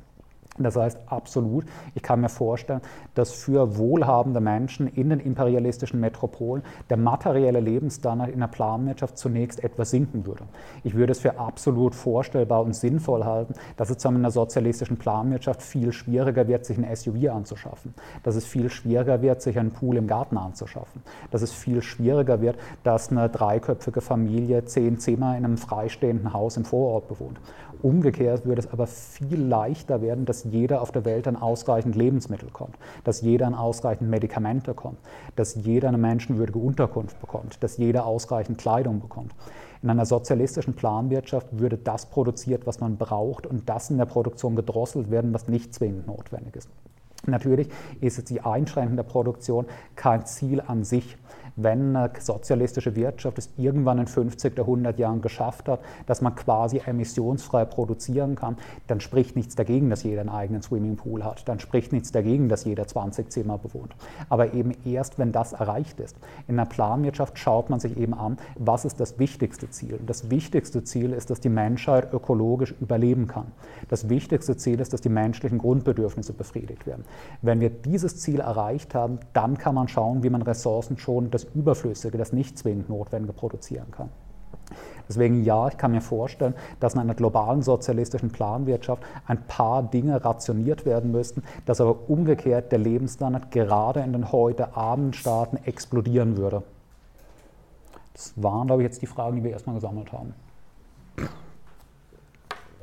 Äh, dann würde ich für das Mikrofon wieder erstmal die erste Frage, die Anschlussfrage zusammenfassen, äh, die es nochmal darauf abgezielt hat, ob in einer sozialistischen Welt nicht dadurch eine Ungerechtigkeit herrschen würde, dass ja weite Teile der Welt ihren Konsumstandard erstmal erhöhen müssen, während gleichzeitig der Lebensstandard in den entwickelsten Ländern etwas sinken müsste. Ich denke, ich bin in der ersten Antwort ist schon recht viel darauf eingegangen. Also es ist natürlich so, es stimmt, dass momentan eine extreme Diskrepanz im Lebensstandard der verschiedenen Länder und Kontinente besteht, dass in einer globalen Planwirtschaft das natürlich ausgeglichen werden müsste. Man natürlich anerkennen müsste, dass im subsaharischen Afrika, dass auf dem indischen Subkontinent, dass in Südamerika und Südostasien der materielle Lebensstandard der meisten Leute erst einmal steigen muss. Deswegen habe ich das ja auch vorhin skizziert. Ich glaube, dass in einer sozialistischen Planwirtschaft das materielle Konsumniveau in der heutigen westlichen Welt tatsächlich erst einmal sinken müsste, damit das materielle Konsumniveau in anderen Teilen der Welt steigen kann. Das war ja das Beispiel zusammen mit den SUVs. Ich bin absolut der Meinung, dass man die Produktion von SUVs in Europa oder Nordamerika einstellen sollte, wenn das die Bedingung dafür ist, dass in Südostasien, dass in Afrika, dass im indischen Subkontinent ausreichend Medikamente, Lebensmittel und Wohnungen hergestellt werden können. Ich bin absolut der Meinung, dass man in Westeuropa und Nordamerika den Bau von freistehenden Einfamilienhäusern verbieten sollte, damit man dadurch eine Ökobilanz hat, die es ermöglicht, dass man jedem in China, jedem in Indien, jedem in Afrika eine moderne Zwei-Zimmer-Wohnung zur Verfügung stellt. Deswegen ja, ich stimme zu, dass in einer globalen sozialistischen Planwirtschaft ein Ausgleich des materiellen Konsumniveaus stattfinden würde, aber ich sehe da keine unüberwindliche Schwierigkeit. Man muss sich klar machen, die Bevölkerung der heutigen westlichen imperialistischen Metropolen macht sowas um die 10, 15 Prozent der Weltbevölkerung aus. Innerhalb dieser Bevölkerung der imperialistischen Metropolen entfällt wiederum der Großteil der CO2-Emissionen auf eine kleine Oberschicht von 10, 15 Prozent. Es ist jetzt gerade erst vor zwei Wochen ungefähr die Zahl veröffentlicht worden. Die Zahl der Privatflüge, der Privatjets in Europa hat sich seit 2020 verzehnfacht. Es ist letztes Jahr eine Studie veröffentlicht worden, wonach innerhalb der EU und innerhalb Nordamerikas etwa 70 Prozent der privat anfallenden Emissionen auf die obersten 5 bis 10 Prozent der Bevölkerung entfallen. Das ist ja der Witz, dass uns lauter grün angehauchte Milliardäre erklären, wir müssen alle unseren Lebensstandard senken, damit die Welt gerettet werden kann, während gleichzeitig diese superreiche Elite selbst die Mehrheit der Emissionen verursacht wenn wir allein in Europa den Lebensstandard der obersten 5% der Bevölkerung kappen würden, hätte Europa eine CO2-Emission pro Kopf, die fast schon ökologisch tragbar wäre, die immer noch nicht ökologisch tragbar wäre. Man müsste bestimmte Bereiche reduzieren. Man müsste, wie gesagt, den Autoverkehr massiv einschränken. Man müsste den Fleischkonsum dadurch unmöglich machen oder unsinnig machen, dass man synthetisches Zuchtfleisch forciert. Man müsste den Bahnverkehr massiv ausbauen, damit keine Flüge mehr notwendig sind aber de facto einen drastischen Einschnitt ihres Lebensstandards müsste in einer solchen ökologischen, sozialistischen Planwirtschaft nur ein sehr kleiner Teil der Weltbevölkerung hinnehmen, in erster Linie die Oberschicht der westlichen imperialistischen Staaten. Das heißt, in einer sozialistischen Planwirtschaft, denke ich, würde das materielle Konsumniveau von vielleicht 5% der Weltbevölkerung deutlich sinken müssen, von vielleicht 10, 15 Prozent ein bisschen sinken müssen und von den anderen 70 bis 80 Prozent würde es massiv steigen. Ich glaube tatsächlich, dass die Umverteilungsprobleme sehr bewältigbar, sehr überschaubar werden, nachdem wir einmal diese Schicht von 2, 3 Prozent Oligarchie und der darunterliegenden Schichten losgeworden sind. Wir müssen tatsächlich die Reichen loswerden, damit wir eine ökologische Wandlung vollziehen können. Und wenn wir die Reichen einmal losgeworden sind, wird das auch ziemlich leicht werden, denke ich. Die zweite Frage, äh, na, die geht ein bisschen zusammen mit der dritten. Die zweite Frage, die ich mir notiert habe, war, ob Herrschende die Klimakrise ausnutzen, um kapitalistische Interessen zu fördern und damit auch die Ungleichheit in der Gesellschaft zu forcieren. Das würde ich zusammen beantworten mit der dritten Frage, die so in dieselbe Richtung geht ob äh, aktuell Klimabewegung und Klassenkampf miteinander verbindbar sind und ob die Grünen nicht so bewusst die Klimakrise instrumentalisieren, um einen grünen Kapitalismus zu promoten. Dann will ich zunächst zu den Grünen sagen, ja, das stimmt natürlich. Die Grünen sind natürlich eine, eine, rechte, eine rechte kapitalistische Partei. Die Grünen sind eine Partei, die selbst nach bürgerlichen Maßstäben heute auch keine linksliberale Partei mehr ist. Die Grünen sind eine Partei, die den katastrophalen Klimakurs der Bundesregierung zu 100 Prozent mitträgt. Meine, äh, ihr werdet hier in Hessen alle wissen, dass die Grünen in Hessen dafür mitgesorgt haben, dass in Hessen neuer Autobahnbau forciert wird, dass Urwälder vernichtet werden, um neue Autobahnen zu bauen im Jahr 2023. Die Grünen tragen absolut mit, dass Deutschland das größte Aufrüstungsprogramm seit dem Dritten Reich durchführt. Was äh, abgesehen davon, dass es halt generell verrückt ist, dass eine als einmal pazifistisch angetretene Partei, heute die aggressivst militaristische Partei Deutschlands ist, halt gleichzeitig auch, auch einen enormen Klimafaktor darstellt. Die Grünen machen mit bei der Unterlaufung der Klimaziele durch die Bundesregierung. Die Grünen haben geschwiegen dazu, als die Bundesregierung die Betrügereien von VW beim Abgasskandal gedeckt haben. Die Grünen unterscheiden sich auch in ihrer Klimapolitik nicht mehr relevant von der CDU oder der FDP. Es ist so, dass die Grünen immer noch das Label einer Umweltpartei haben und von sehr vielen Leuten deswegen gewählt werden aber ich denke, das ist zum einen Teil Uninformiertheit, weil die Leute sich einfach nicht damit beschäftigen, was machen die Grünen eigentlich in der Realität außerhalb ihres Parteiprogramms. Andererseits, weil die Leute halt irgendwie resigniert sind. Weil die meisten Leute, die jetzt nichts mit der linken Szene zu tun haben, die keine Sozialistinnen sind, die kein Bewusstsein davon haben, dass es eine sozialistische Bewegung gibt, halt irgendwie nicht sehen, was sie tun sollen. Die meisten Leute sehen, wir gehen einer entsetzlichen Katastrophe entgegen. Die Zivilisation wird kollabieren, wenn den nächsten Generationen nichts ändert. Was tue ich dagegen? Ich wähle die einzige Partei, die ich kenne, die zumindest behauptet, sie will ein bisschen Klimaschutz betreiben. Ich meine, in Deutschland sind ja mittlerweile, abgesehen von der Linken, wobei es halt seltsam ist, dass die Linke kaum dafür wahrgenommen wird, sind die Grünen halt die einzige deutsche Partei, die wenigstens noch rhetorisch so tut, als ob Klimaschutz sie interessieren würde, auch wenn sie das in ihrer realen Politik dann nicht tut.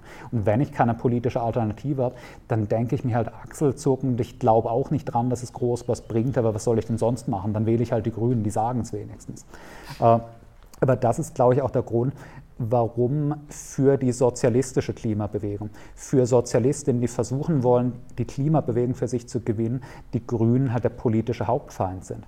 Weil es viel weniger wichtig ist, dass man gegen irgendwelche durchgeknallten Klimawandelleugner argumentiert. Ich glaube, das ist absolut politisch nicht viel bringt, dass man sich in Diskussionen stürzt mit äh, irgendwelchen verschwörungstheoretischen Querdenker, Klimawandelleugner, die feststellen, der Klimawandel ist eine Verschwörung der Rothschilds, weil sie ein YouTube-Video darüber gesehen haben. Ich glaube, es bringt politisch wirklich keinen Blumentopf, dass man sich auf sowas einlässt.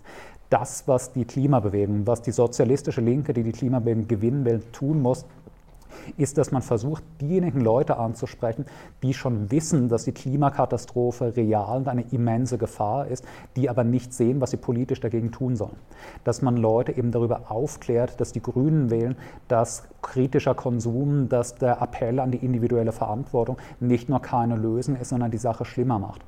Die Grünen leben davon, dass Leute sie aus Verzweiflung wählen, weil sie keine Alternative sehen und glauben, damit eine Symbolmaßnahme für Klimaschutz zu tun. Man muss die Leute darüber aufklären, man muss dafür agitieren, dass dieses Wählen des vermeintlich kleineren Übels diese Sache verewigt und verschlimmert. Dass wenn ich die Grünen dadurch äh, aufhalte, denn die Grünen als eine politisch relevante Partei halte, sie diese Politik auch immer weiter fortsetzen werden. Ich glaube, die Hauptaufgabe der Klimabewegung, des linken Flügels der Klimabewegung, ist heute, dass man grünen Wählerinnen, das grüne Milieu davon überzeugt, hey, das, was ihr tut, bringt nichts. Ihr kommt damit nicht weiter. Wenn ihr tatsächlich eure Klimaziele erreichen wollt, dann müsst ihr für eine Planwirtschaft eintreten. Es gibt keine Alternative. Und deswegen würde ich auch noch mal kurz auf Fridays for Future kommen, was auch in der Frage angesprochen wurde.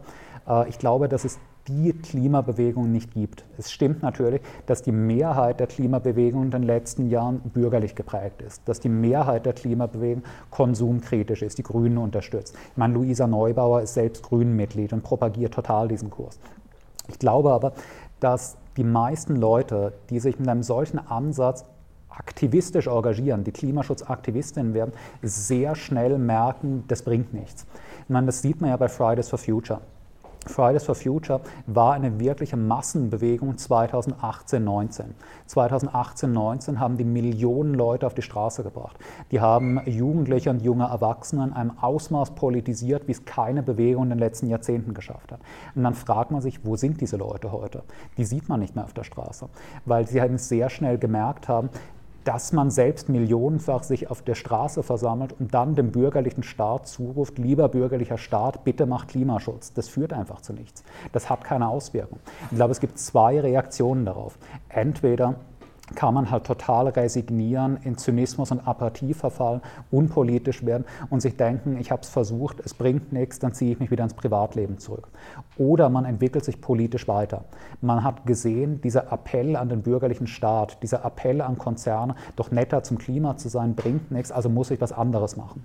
Wenn das nichts bringt, dann muss ich offensichtlich die Konzerne zwingen bzw. die Konzerne abschaffen. Dann stelle ich aber schnell fest, der bürgerliche Staat stellt sich ja schützend vor diese Konzerne.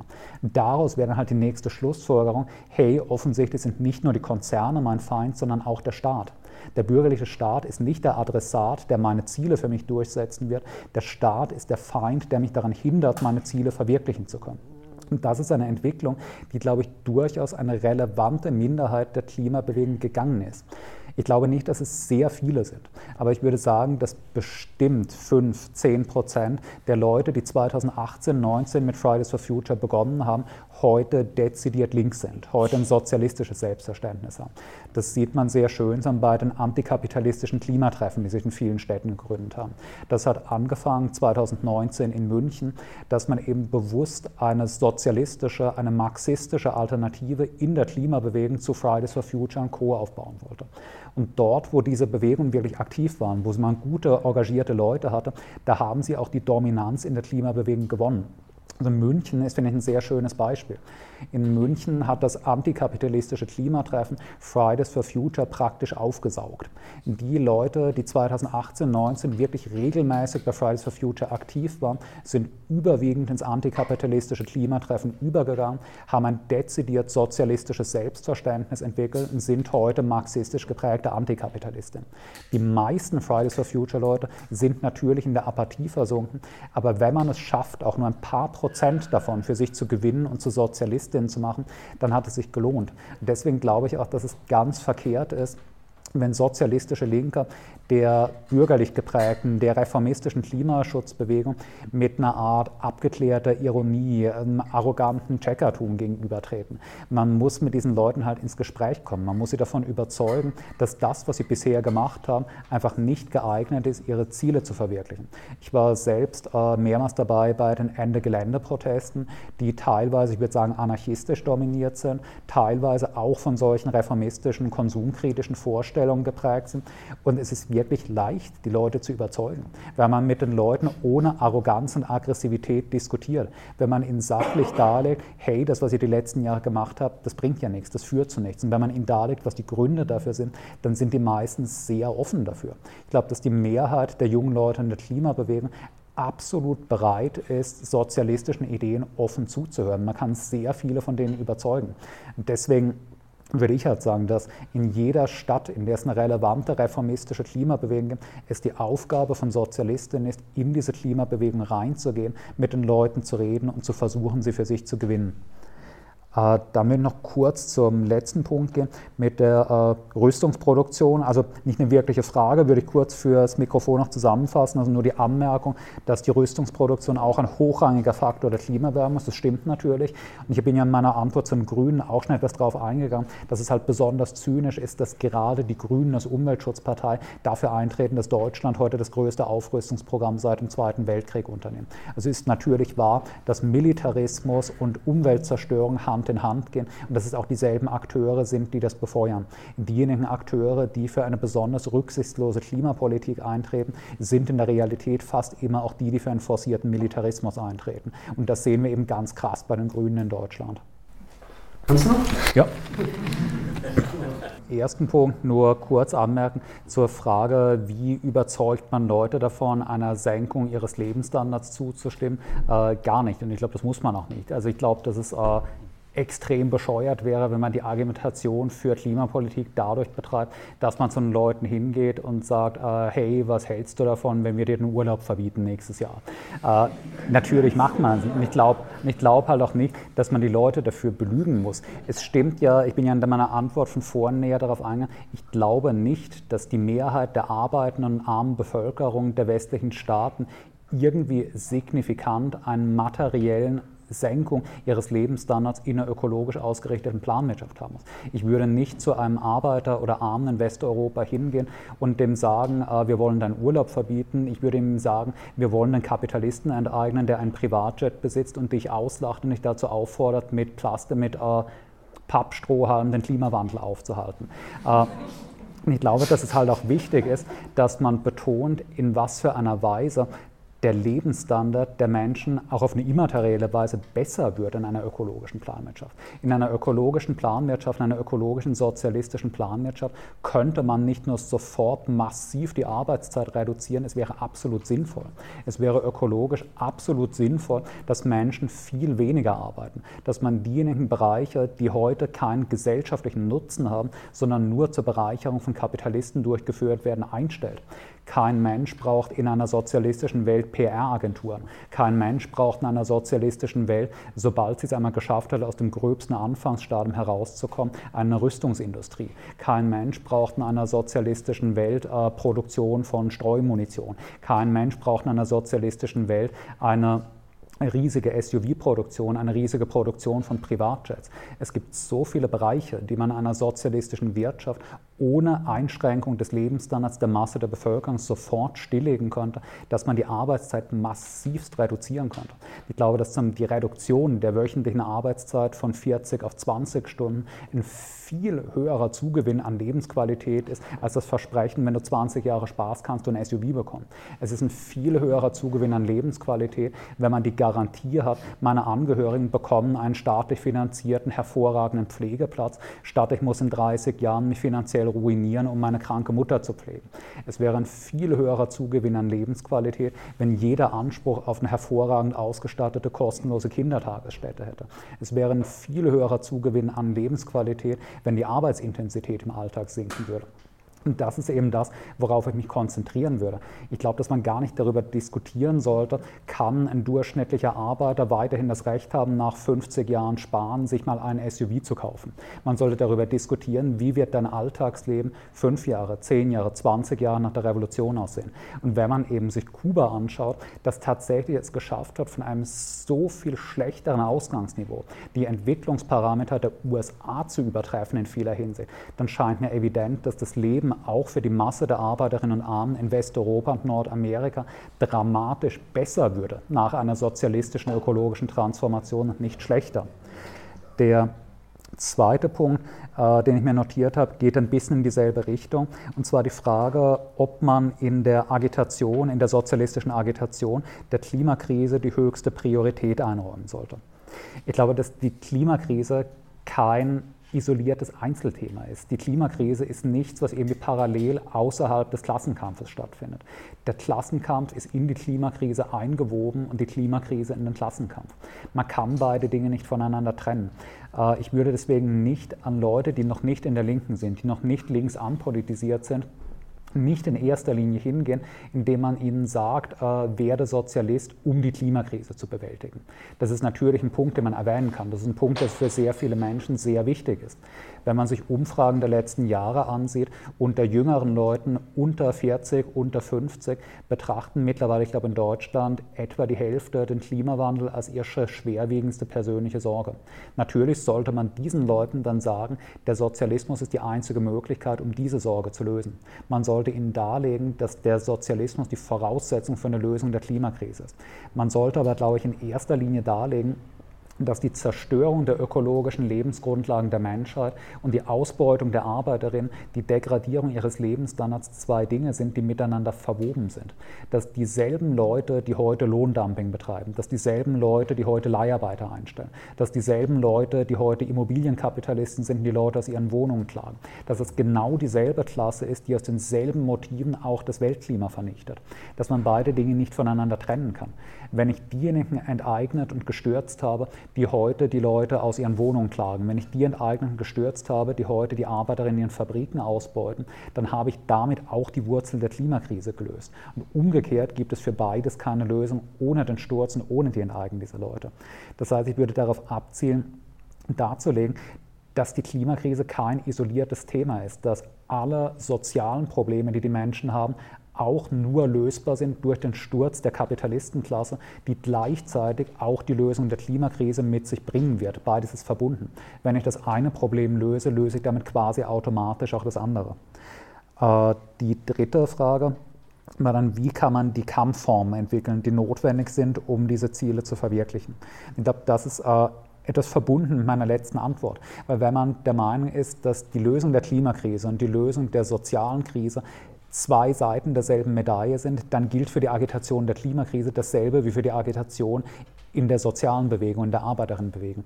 Dieselben Agitationstechniken, die ich brauche, um Leute für das Engagement in einer Arbeiterinnenpartei zu gewinnen, sind dieselben Techniken, die ich auch brauche, um sie davon zu überzeugen, dass sie gegen die Klimakrise kämpfen sollten. Weil eben die Klimakrise nur durch eine sozialistische Arbeiterinnenpartei lösbar ist. Jetzt sind wir natürlich in der bedrückenden Situation, dass wir in Deutschland, dass wir in den meisten europäischen Ländern die überwältigend erfolgreiche sozialistische Arbeiterinnenpartei nicht haben wenn wir diese überwältigend erfolgreiche sozialistische Arbeiterinnenpartei hätten, dann wäre die Frage leicht zu beantworten. Äh, aber ich glaube, die Debatte, wie eine Agitation, wie eine politische Praxis aussehen muss, um die Klimakrise zu lösen, ist einfach identisch mit der Frage, was für eine Agitation brauche ich, um eine sozialistische Massenpartei aufzubauen. Denn wenn ich eine sozialistische Massenpartei habe, die erfolgreich ist, dann ist die Klimakrise damit zur Hälfte gelöst. Deswegen, die beiden Dinge sind nicht trennbar. Was für die Organisation der Sozial in der sozialen Krise gilt, gilt für die Organisation in der ökologischen Krise. Dann gab es, glaube ich, noch eine Anmerkung, aber da bin ich ein bisschen durcheinander gekommen, was das war, da habe ich mir nichts mehr notiert. Ich hatte es äh, so ein bisschen in die Richtung äh, verstanden, dass es auch Kritik aus der arbeitenden Klasse gibt, teilweise aus gewerkschaftlichen Zusammenhängen, wenn ich das richtig verstanden habe, an äh, einer Form von, von Fokussierung auf die Klimafrage und auch da einfach Ablehnung entfährt, wie man mit den Teilen der arbeitenden Klasse umgeht. Ich, also ich kriege da irgendwie so ein bisschen so zwei Fragen raus, nämlich wie man konkret damit umgeht. In der Handlung und wie man den, äh, diese Apathie, die da teilweise herrscht, oder diese Ressentiments, wie du das äh, wie man denen begegnet. Äh, da würde ich nur kurz darauf eingehen. Äh, ich würde zunächst mal sagen, ich glaube, diese Antipathie der Arbeiterinnenbewegung gegen die Klimabewegung ist bei weitem nicht so groß, wie die Springerpresse, wie die Bildzeitung uns glauben machen will, dass sie sei. Es ist ja eines der beliebtesten Narrative der reaktionären Medien, darzulegen, dass Klimaaktivismus und Einsatz für Arbeiterinnenrechte, für die Interessen der Arbeiterinnen Gegensätze seien. Entweder bist du für die einfachen arbeitenden Menschen oder du bist für Klimaschutz. Und das ist halt Quatsch. Diesen Gegensatz gibt es nicht. Ich glaube, der wird auch von der Mehrheit der Bevölkerung so nicht empfunden. Was äh, ich finde, was ein sehr inspirierendes Beispiel in Deutschland ist in den letzten Jahren, ist wieder ein Beispiel aus München, wo äh, Bosch war das. Bosch hatte in München ein äh, Werk schließen wollen, in dem Elektrogeräte hergestellt werden. Mit der Begründung Klimaschutz, das ist eine zu dreckige Produktion. Tatsächlich wollten sie die Fabrik stilllegen, um sich, glaube ich, in Rumänien neu aufzubauen und dort billiger zu produzieren. Die Belegschaft dieses Bosch-Werks in München hat jetzt eine Initiative gestartet, indem sie eben dieses Narrativ angreift und sagt, es stimmt nicht, dass das aus ökologischen Gründen stillgelegt werden soll. Wir fordern, dass die Produktion in diesem Bosch-Werk auf andere, auf ökologisch tragbare Produkte umgestellt wird. Wir wollen gerne ökologisch tragbare Elektrogeräte herstellen, statt der bisherigen dreckigen. Diese Bosch-Belegschaft die selbstständig diese Kampagne gestartet hat, in der sie gefordert haben, wir wollen unser Werk in Selbstverwaltung nehmen und ökologisch produzieren, hat sich verbunden mit der Münchner Klimabewegung. Dieses Bosch-Belegschaft hat sich verbunden mit dem antikapitalistischen Klimatreffen in München und die haben eine medial massiv beachtete Kampagne in Bayern gestartet, wo eben die sozialistische Klimabewegung und die Belegschaft eines großen Industriebetriebs Seite an Seite dafür gekämpft haben, diese Lüge ihrer Bosse aufzudecken, dass es einen logischen Widerspruch zwischen Klimaschutz und Arbeiterinneninteressen gebe. Die haben dann auch Aktionen miteinander gestartet, wo sie halt das kubanische Beispiel auch wieder bemüht haben, wo sie dargelegt haben, wie Kuba es geschafft hat, dreckige, ressourcenfressende Industriebetriebe in ökologische Musterbetriebe umzuwandeln, zu fordern, dass dasselbe in Deutschland passiert. Und das ist eben, glaube ich, auch der Ansatz, den man machen muss. Ich glaube, dass wenn man jetzt in einer Belegschaft, meinetwegen auf fünf oder zehn Prozent aggressive Klimawandelleugner trifft, die sagen, Klimaaktivisten sind unsere Feinde, die sollen aus dem Werk raus, dann sollte man mit denen keine Diskussion über CO2-Emissionen Emissionen den Treibhauseffekt beginnen. Man sollte ihnen darlegen, unabhängig davon, was du auch immer für ein krauses Zeug über die Klimaerwärmung glauben solltest, wir sind nicht deine Feinde. Man sollte sie davon überzeugen, dass die Ziele der sozialistischen Klimabewegung und die Ziele der ausgebeuteten Arbeiterinnen kein Widerspruch sind, sondern deckungsgleich dass beide die Befreiung von der Ausbeutung durch ihre Bosse brauchen, um ihre Ziele verwirklichen zu können. Man sollte jemanden, für den Leugnung des Klimawandels ein zentrales Thema ist, nicht, glaube ich, diskursiv groß versuchen, davon zu überzeugen, dass der Klimawandel real ist. Man sollte ihn davon zu überzeugen versuchen, was auch immer du vom Klimawandel hältst, wenn wir unsere Ziele durchsetzen, dann liegt das gleichzeitig auch voll in deinem Interesse. Was wir wollen, ist eine Arbeitszeitreduktion für alle. Was wir wollen, sind kostenlose öffentliche Verkehrsmittel. Was wir wollen, sind kostenlose oder zum symbolischen Preis vergebene Wohnungen. Was wir wollen, ist Unkündbarkeit für Arbeiterinnen, die ökologische Produkte herstellen. Man muss diesen Leuten klar machen, dass man nicht ihr Feind ist, sondern dass die Ziele sich decken. Und ich glaube, da muss man keine theoretische Diskussion um den Klimawandel führen. Man muss sie glaubwürdig davon überzeugen, dass die ökonomischen Ziele, die man hat, in ihrem Eigeninteresse liegen.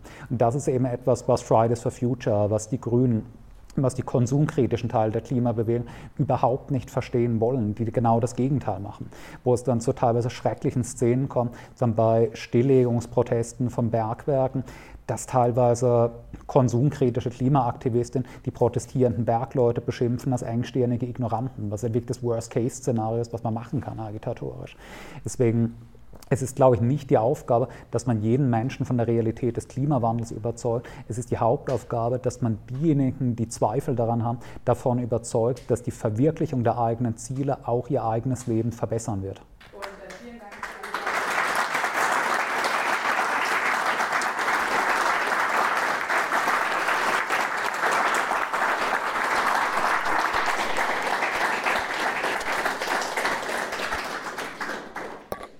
Liebe Kneipenfreundinnen, noch nicht wegschalten, denn wir haben eine kleine Bitte an euch. Ähm, wenn ihr uns unterstützen wollt, dann vergesst nicht, uns zu abonnieren auf YouTube oder auf Spotify. Und was ihr auch noch machen könnt, ihr habt neben diesem Abo-Button noch die Möglichkeit, ähm, auf Spotify und auf YouTube diese kleine Glocke zu drücken. Und wenn ihr das macht, verpasst ihr keine einzige Folge mehr, denn ihr werdet direkt benachrichtigt, wenn neue Folgen hochgeladen werden. Und für YouTube auch ganz wichtig für Algorithmus. Ähm, liken und wenn ihr Bock habt, auch kommentieren und ja, in allen Fällen natürlich auch gerne teilen, wenn ihr die Folge gut fandet. Und ihr könnt uns ähm, auch finanziell unterstützen. Ihr findet äh, unsere PayPal-Daten oder unsere Kontodaten jeweils in der Beschreibung. Vielen, vielen, vielen, vielen, vielen, vielen, vielen Dank für jede noch so kleine Unterstützung.